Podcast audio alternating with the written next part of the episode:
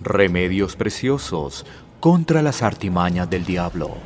Por Thomas Brooks.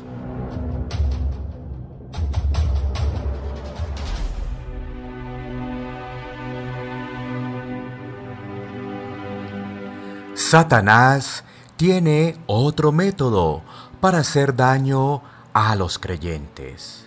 Si no puede lograr que pequen o sean distraídos, tratará de hacerles infelices y miserables como creyentes. Esto procura hacerlo haciéndole dudar de su salvación. Gusta de llenar la mente de los creyentes con dudas e interrogantes. ¿Soy realmente cristiano? ¿Está firme y segura mi esperanza de la vida eterna? ¿Es el gozo cristiano que siento una buena emoción y nada más? Uno de los métodos de Satanás es atacar a los cristianos, llenándoles con interrogantes, dudas, incertidumbre y miseria. Para conseguir esto, Satanás utiliza tres métodos. Primero, Satanás procurará que los creyentes siempre estén preocupados acerca de sus pecados. Hará que sus pecados les parezcan tan grandes que no pueden pensar en otra cosa, especialmente que no piensen en su Salvador. Ningún creyente debe pensar del pecado en esta manera. Es cierto que el pecado rodea a los creyentes y que éstos todavía pecan. No obstante, el pecado no tiene poder para condenarlos. El Señor Jesús no quita todos y cada uno de los pecados de los creyentes. Es decir, todavía no son perfectos. Sin embargo, quita la condenación del pecado. Ninguna condenación hay para los que están en Cristo. Romanos 8.1. También Cristo le libra del reino y del poder dominante del pecado. Romanos 6.14. Los creyentes ya no pecan libremente ni felizmente. Ya no son los esclavos del pecado, advierten su peligro y pelean contra él aunque el pecado todavía mora en ellos y se revela. No puede controlarles ni dominarles totalmente. El poder del pecado ha sido quebrantado por Cristo, por lo tanto el creyente no debe caer en el error de pensar solamente en sus pecados. Segundo, los creyentes deben guardar en mente que tan seguido Dios promete el perdón de pecado en la Biblia. Es cierto que deben pelear contra el pecado, y sin embargo en este mundo el pecado no será erradicado de sus vidas. No deben fijarse tanto en los pecados que pierden de vista la grandeza del perdón del pecado. Dios dice, yo soy el que borro tus rebeliones por amor de mí, y no me acordaré de tus pecados. Isaías 43:25 Cristo ha pagado por los pecados de su pueblo. Nadie más lo pudo hacer. Pablo dice, al que no conoció pecado, por nosotros lo hizo pecado, para que nosotros fuésemos hechos justicia de Dios en él. Segunda de Corintios 5:21. Cristo ha pagado la deuda de los pecados que cada creyente debía a Dios. Por lo tanto, los creyentes no deben sentirse miserables y deprimidos, como si su deuda no hubiese sido pagada. Tercero, esto no quiere decir que los creyentes deben volverse descuidados hacia el pecado. Satanás quiere que estén alarmados y aterrorizados por sus pecados.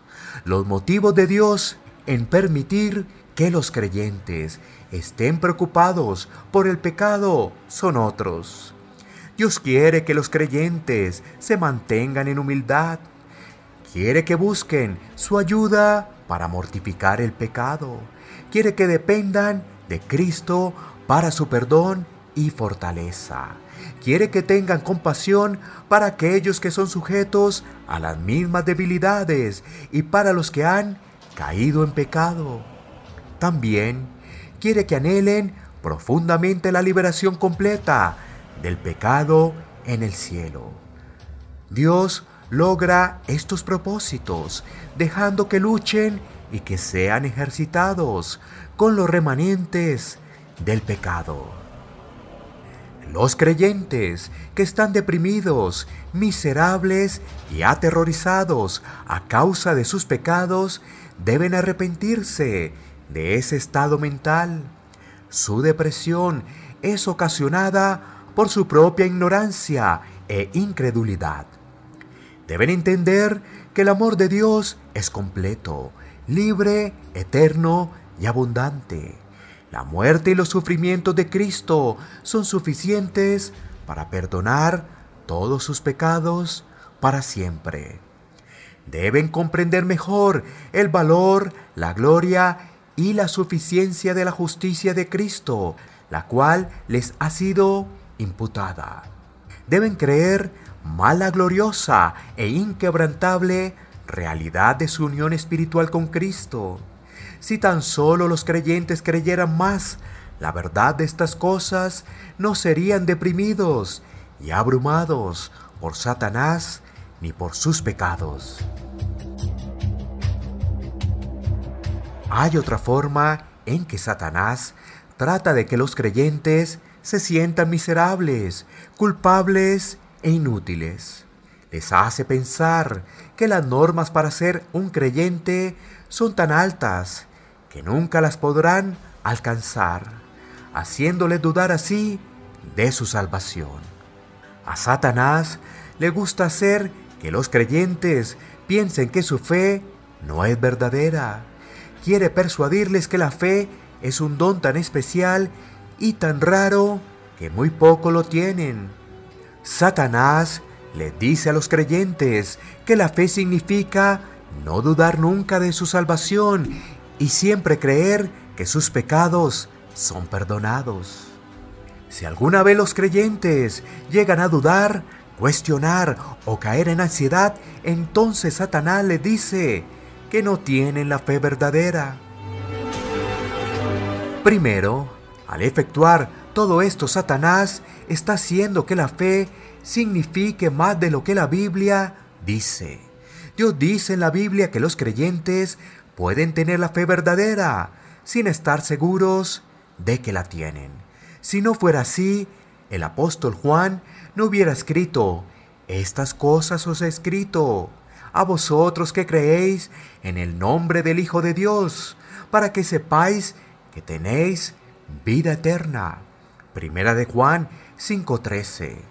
Ellos creyeron, pero no estaban seguros de tener la vida eterna.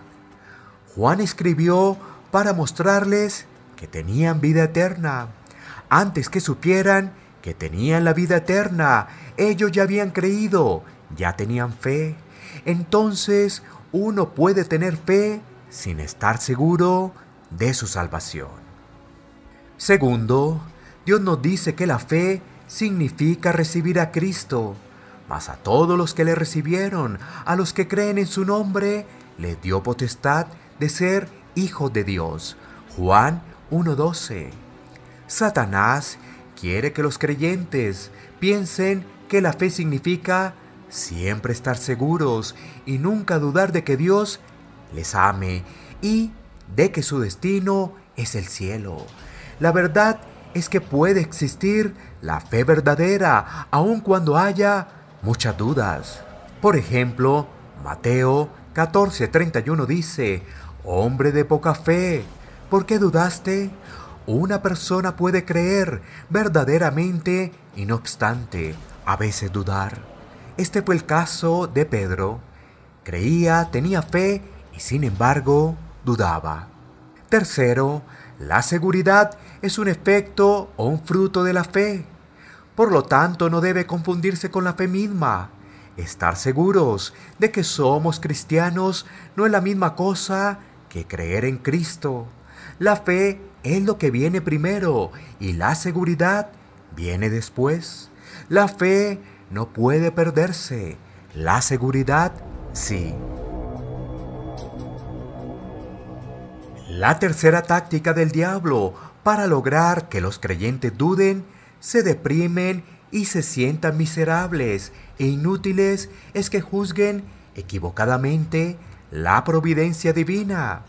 Satanás quiere que los creyentes piensen que Dios está en su contra y que les está tratando duramente.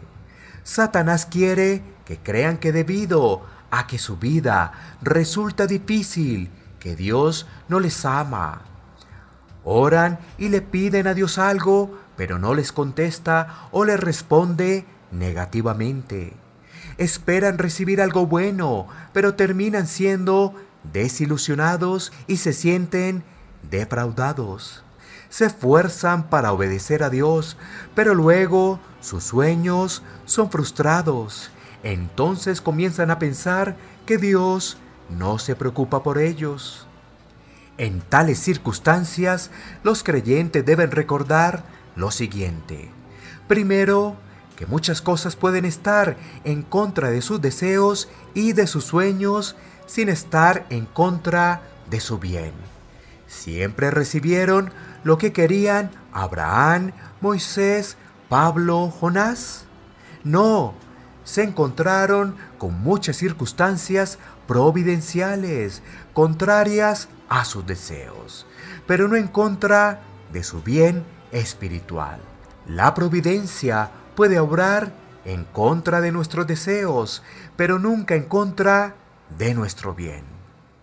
Segundo, la mano de Dios puede estar en contra de una persona, al mismo tiempo que su amor y su corazón están a su favor. La mano de Dios parecía estar muy en contra de Job, cuando en realidad Dios le amaba mucho. El amor de Dios por los creyentes no cambia aún y cuando su providencia parezca estar en su contra.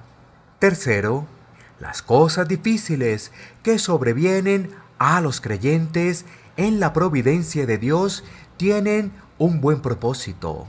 Romanos 8:28. Todas las circunstancias extrañas, oscuras, dolorosas en que los creyentes llegan a encontrarse, siempre les adelantan en su camino hacia el cielo, en su peregrinaje hacia la felicidad. Cuando Dios está obrando en la vida de un creyente, las cosas difíciles y duras siempre le conducen a bendiciones y a la prosperidad espiritual. José tuvo una vida dura cuando fue vendido como esclavo y cuando fue encarcelado, pero después fue usado por Dios para salvar a su familia.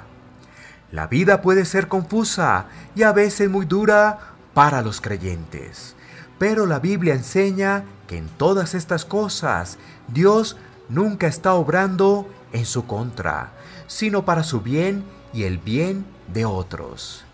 Dios se preocupa por su pueblo, por lo tanto los creyentes no deben permitir que Satanás les haga amargarse o dudar del amor de Dios.